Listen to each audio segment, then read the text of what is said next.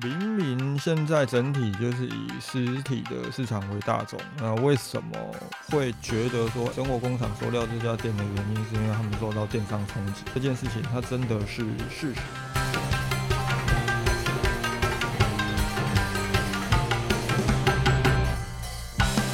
民众确实还是会去购买这些刚需的生活用品，但是就未必会跟以前一样挑好的，又或者挑有品牌好感度的来做购买。那这个现象，它有没有可能发生在台湾？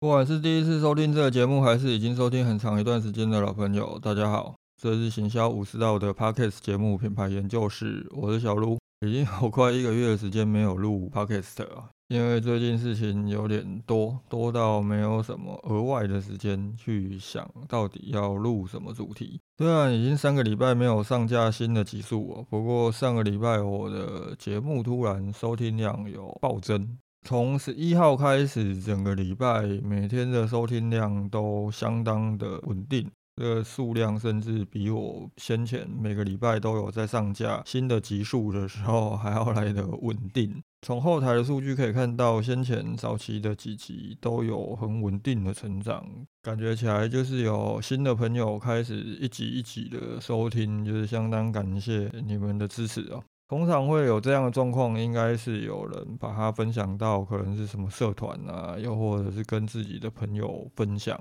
如果你刚好就是上个礼拜有收听这个节目，你可以留言告诉我一下，你是在哪里知道这个节目的？那顺便讲一下你对这个节目的感想。时隔三个礼拜又再来录 podcast，我要来聊什么？就像我今天的主题讲的，到底现在的市场是电商比较有热度，还是街边店比较有热度？从前面几集就 EP 八十一的时候，我跟大家有聊到嘛。目前其实整体的市场还是以实体店为主流，所以现在的房东都在坐地喊价。我也推荐大家，如果你们真的想要去做实体店，而且是要以街边店为主的话，可能第三季末到第四季会是比较好的进场时机。至少那个时候，可能整体实体的热度已经没有那么高了，因为最近开始会出现反转。这个时候你再去跟房东谈租金，可能会相对的比较合适一点。不过前几天我突然看到一则新闻。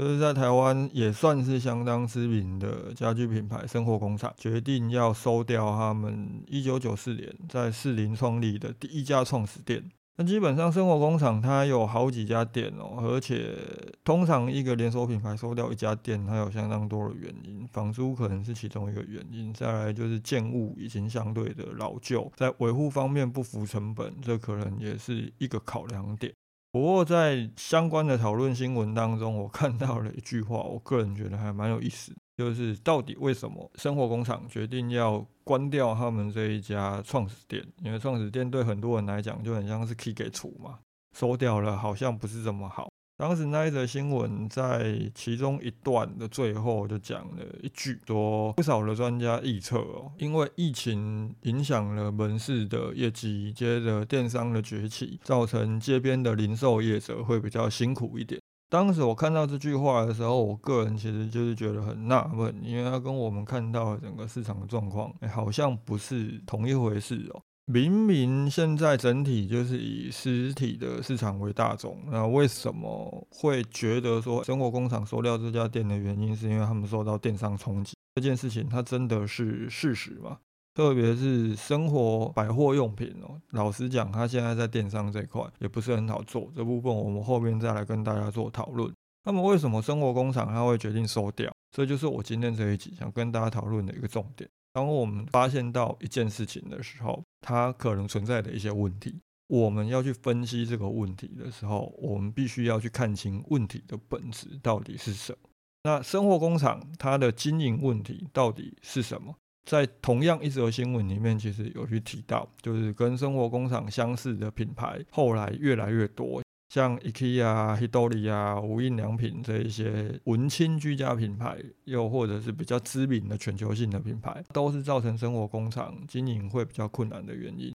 那么生活工厂它在现在到底遇到什么问题哦？其实如果跟我一样是七年级生的人，你们应该就很清楚了。生活工厂对于七年级生来讲，它其实是一个回忆哦。我以前在我读书的时候，十几岁的那个时候，当我们要挑朋友的生日礼物啊，我们要挑各种节庆的交换礼物，其实我们第一个想到的可能就会是生活工厂。我们会想到生活工厂去看看有没有什么东西，它会比较适合拿来送人，就或者拿来做交换礼物。但是问题来，如果跟我一样过去都会有这种行为的朋友。回想一下，你们已经多久没有在想要买礼物，又或者想要买居家用品的，会第一个想到生活工厂？更不用说目前是十几岁，又或者说是二十出头岁的这一些朋友，生活工厂在你们的心智当中又占了多少的比重？又或者你们可能在购买家居用品有多少的机会会去想到生活工厂？因为我不是年轻人，所以我无法理解你们现在对于生活工厂的认知到底是什么，所以也很欢迎大家私讯跟留言来告诉我，是生活工厂在你们的心智当中的意义到底是什么。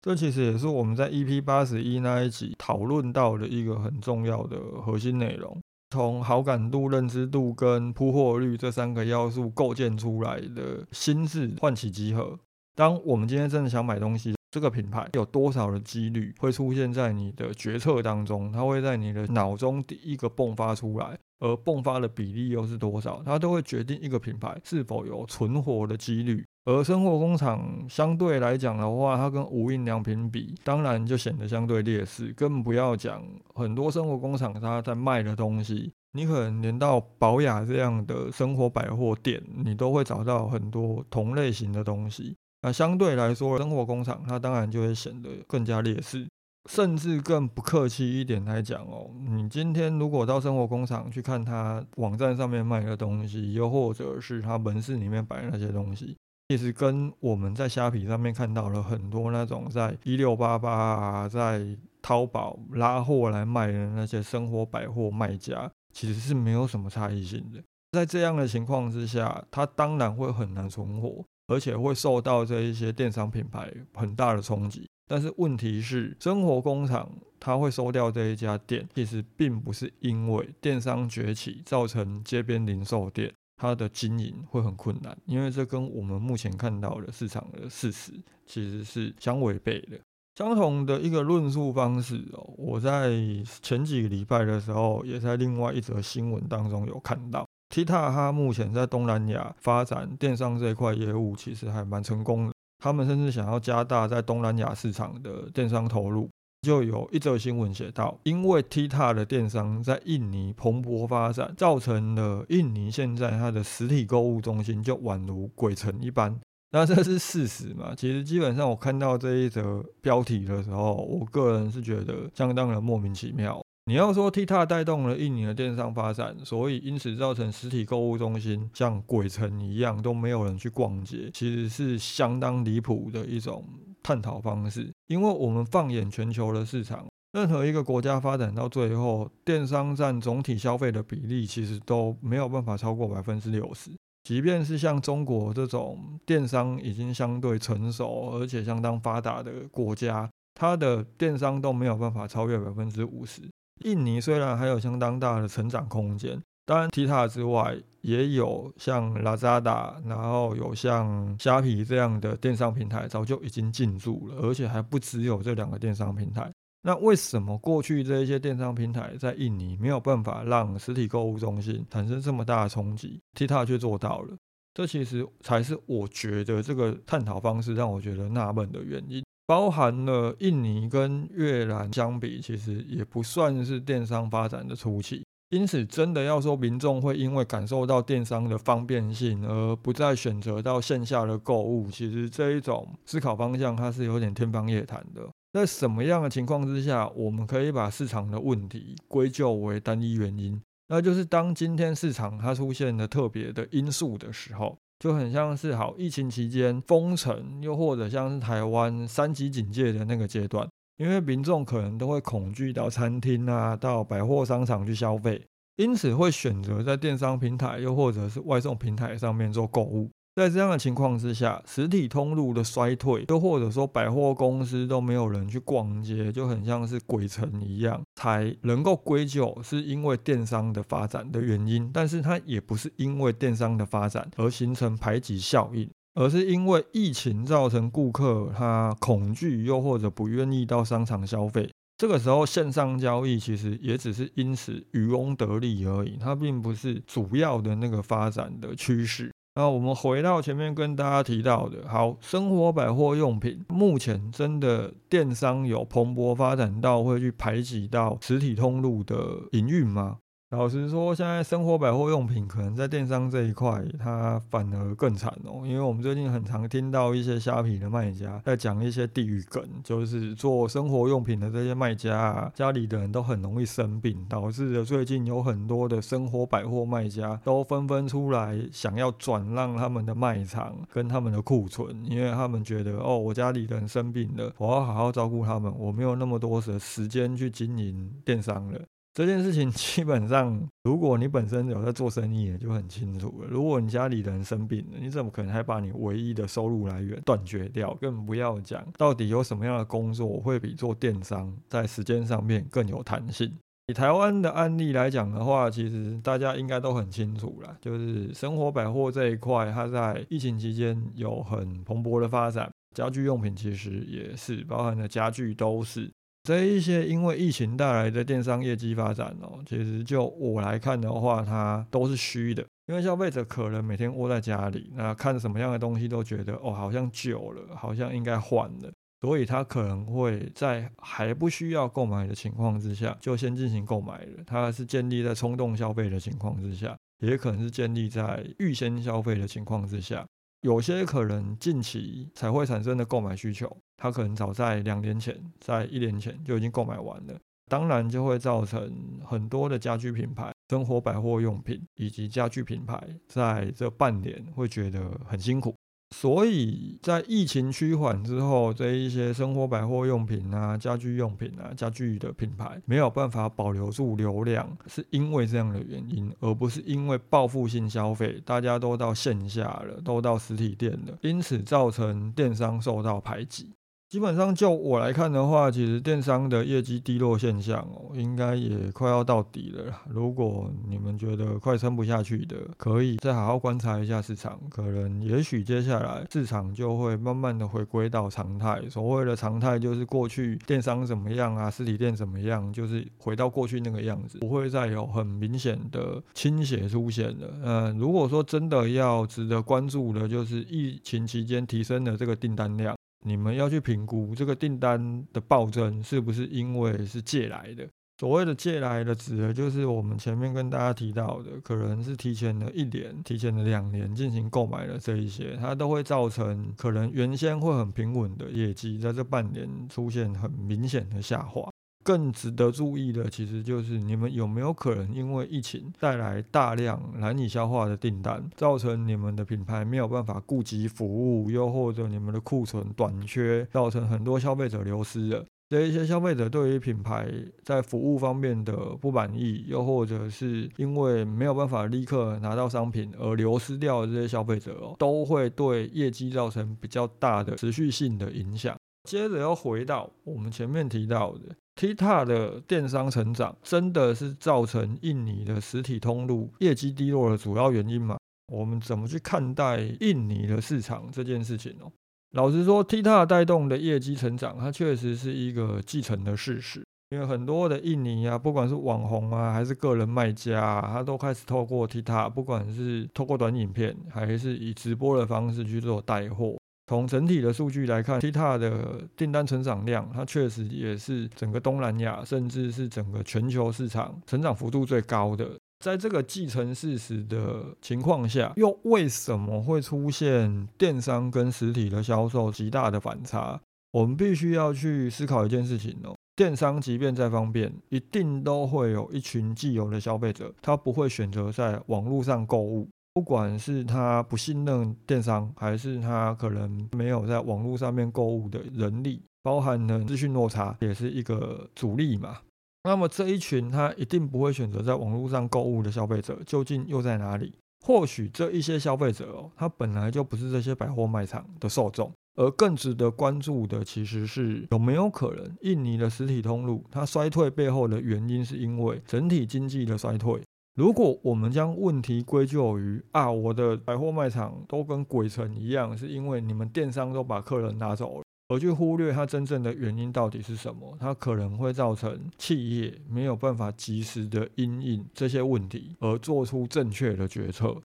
相同的讨论，我们在近期观察一些全球的市场趋势的时候，也有观察到美国跟中国，它纷纷开始出现了一些关于消费降级的讨论。什么叫做消费降级哦？我们从美国这个已经开始出现这个现象的市场来做讨论。美国的民众开始会把一些日常需求用品的购买转向去选购一些更经济实惠的商品，而不像过去可能会挑选一些他比较喜欢的，又或者品质比较好的。这跟印尼的实体卖场没有什么消费者会去逛街的这个现象，其实是可以放在一起讨论的。虽然疫情看似在二零二二年的第四季就已经结束了。甚至很多的国家在二零二二年的第三季就已经宣布恢复常态，但实际上疫情对整体经济的影响，它可能在今年才正在酝酿当中，而且极有可能是我们在二零二三年一整年都必须要持续的去关注这个议题。美国市场目前遭遇的情况，无非就是因为通膨嘛，那通膨它带动了整个物价的上涨。先前，美国政府为了要避免通膨造成的物价上涨对整体市场产生太大的冲击，有寄出一些补贴跟一些刺激方案来鼓励消费者消费。但是这个补贴它终究是有尽头的，就很像今年台湾其实也没有什么振兴方案。那当补贴结束之后，当然就是整个市场就是会再打回原形的嘛。那么，在面对消费者可能对于可支配收入有感降低，又或者软囊羞涩这样的情况，我们先前在讨论台湾市场可能会受疫情台风尾扫到的相关话题的时候。我有提到，在二零二三年需要值得注意的事项，就是建议大家可以多增加一些刚需产品。毕竟这些东西，即便我们的生活在窘迫，你该买还是要买嘛。就很像你总不可能不买卫生纸，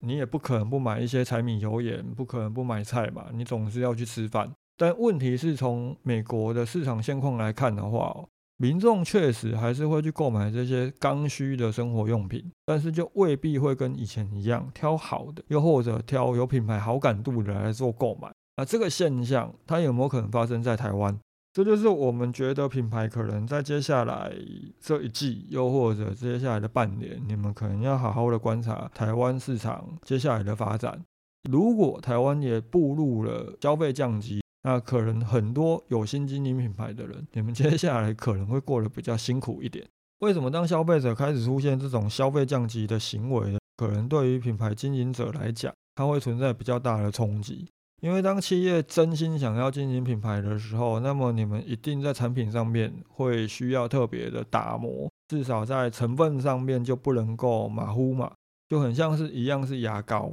其实现在还是有相当多的牙膏会去添加 SLS，又或者 SLES 这种石化界面活性成分。那添加这些东西其实也没有不好，因为它是政府许可在一定的含量里面可以添加的。但是它在成分上面可能就会比植物界面活性剂还要来的不是这么温和啊，相对来说它也会比较便宜一点。当然，以这样的成分去制作的产品，它在价格上面就会比较有优势。那当消费者还是必须要去采买这些生活用品，但是他迫于现实的无奈，只能去选择一些更加经济实惠的那些产品时，对于本来就比较高单价的这些电商品牌来讲，你们可能就只能选择消极面对。因为你们也不可能会立刻在这种非常时刻就选择特别降价。那即便你们真的可以透过举办活动去因应消费者，他会想要挑选一些比较经济实惠的产品去做购买，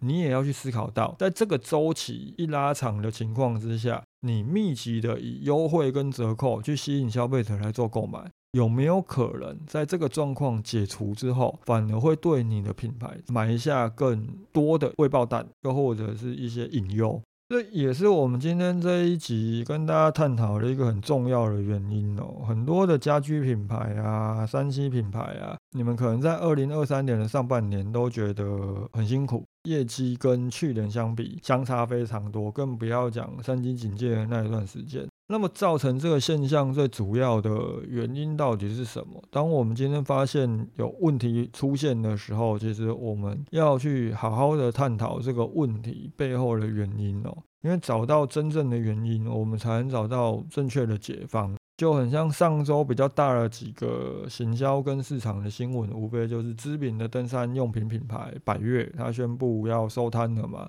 也包含了正大书城，这个对于很多人来讲，可能也是回忆的这一家书店，也决定要在八月底，可能除了花莲店之外，台南店也必须收摊了。这代表了正大书城也要撤出市场，要离开我们了。那么这两个通路，他们为什么都会选择撤离市场？背后的原因是有很大的差异性哦。正大书城当然不用讲，最主要是因为出版市场的衰退嘛。这个我们先前也有跟大家聊到，当大家都不买书了，特别是正大书城，其实他们在书店的规格上面，他们希望消费者走进店里感受到的舒适度是很讲究的，所以造成他们在实体通路成本上面很高。加上他们这几年也都没有特别的去布局电商这一块，双重的市场冲击之下，造成经营困难。相对来说，现在收摊，我个人觉得也是相当正确的一个决定啦。毕竟他们在这四年期间净赔了四千万，在这几年哦，如果你在决定收掉你的事业的时候，你还可以安全下庄，都是值得获得掌声的一件事情。那么，为什么百越它要宣布收摊哦？明明台湾的登山跟露营的族群都不断的成长，为什么户外用品店却支撑不下去？基本上，如果平常很热衷这些户外活动，不管是登山还是露营的人，有一定比例可能跟有能力出国的人是重叠的。那么这半年来出国的人数大量激增，当然就会造成他们休假的时间都出国了嘛，自然就不会去登山啊，不会去露营。当然它会造成影响，但是问题是。半年的时间也不可能让一家原先经营很稳定的品牌就突然经营不下去了。我们最主要要看的还是有没有什么长期的因素造成了百越它在经营上面可能会有一些问题存在。其中一个原因，我们可以来看看露营市场。虽然这几年露营的人看起来很多，而且越来越有发展的迹象。但是有很多的人去露营，他可能都是选择不需要装备的那种豪华露营，又或者他会是以租装备的方式来接触这个活动，因为他们也不是那种重度的玩家，所以他们不会觉得哦，我可能需要去购买装备。但是更关键的是，对于非重度、可能比较偏休闲的这一些户外活动参与者来说，价钱更加实惠的迪卡侬有没有可能才会是他们更好的选择？因为他本身也不是玩家，他也不是这么专业，他可能根本就没有听过百越的时候，他想要去购买装备，他第一个想到的可能就是迪卡侬。又回到我们这一集最一开始前面跟大家提到的，你的认知度、偏好度以及你的铺货率，它都会影响消费者的购买决策。这也包含了我们在看中国一些消费降级的讨论的时候啊，也看到了有一些中国的网友在社群上面有提到说，为什么现在大家都不穿 Nike 啊，穿 Adidas 不穿 Converse 的？他现在在路上看到有一双鞋子，哎，感觉不错。更仔细的一看，都发现了，哎，竟然都是国产鞋啊！为什么大家都不穿知名品牌了，都改穿国产鞋了？是不是因为经济不好，造成消费降级了？这是原因吗？其实未必有。越来越多的中国消费者都选择穿国产鞋，而不是知名品牌。有相当大的原因，也是因为这一些中国的国产品牌，像李宁这样的品牌，他们这几年在寻找代言人，跟在进行广告行销投入的力道，其实也未必会比这些全球知名品牌还要来得差。转换到台湾的市场来讲的话，One Boy 就是一个很知名的例子吧。很多的人都在穿 One Boy，难道是因为台湾的经济已经衰退到大家都不去选择穿 The North Face？而消费降级都去购买 One Boy 吗？相信做行销的各位，你们应该都很清楚，原因不在这里，而是本来可能会去选择购买 The North Face 这样比较高单价，又或者这种比较重机能性的服饰的消费者，原先就只是少数。One Boy，又或者说像中国的一些国产的鞋品牌，这种相对比较经济实惠，又或者比较低单价的产品，它才是市场大众主要的购买选择。在接下来的时间里面，可能至少在二零二三年的下半年，大家都会遇到很多这样的市场状况。又或者可能你们的产业会遇到一些问题，造成你们的业绩受到一些影响。那当这个疫情的后遗症它持续的时候，我们到底应该要如何去思考这些问题？如何去找到这些问题真正的原因，就相当的重要。包含了，如果接下来消费降级的这个现象也开始出现在台湾的时候，而且是真正的消费者会因为可支配所得有感的降低，又或者实际的降低，而造成他们只能去选择购买一些比较低单价的平价商品的时候，当这个现象持续，很多的品牌因此它撑不下去而收摊了，还会有多少的人会选择继续去经营品牌？或许这个问题哦，它才是值得重视跟值得讨论的一个议题。以上这就是针对前一阵子看到的一些消息，包含我在上个礼拜的订阅电子报当中有跟大家分享的一则内容，我把它整理出来跟大家聊一聊我对于最近的市场的一些想法跟一些建议。如果针对今天这一集大家有什么问题，又或者想讨论的，一样欢迎留言私讯给我。如果是 Apple Podcast 的听众，觉得今天这一集有帮助到你，又或者解决了你一些挚爱已久的问题，也欢迎不吝惜给我们五星好评，并留下你对这一集的看法。本集讨论就到这里，拜。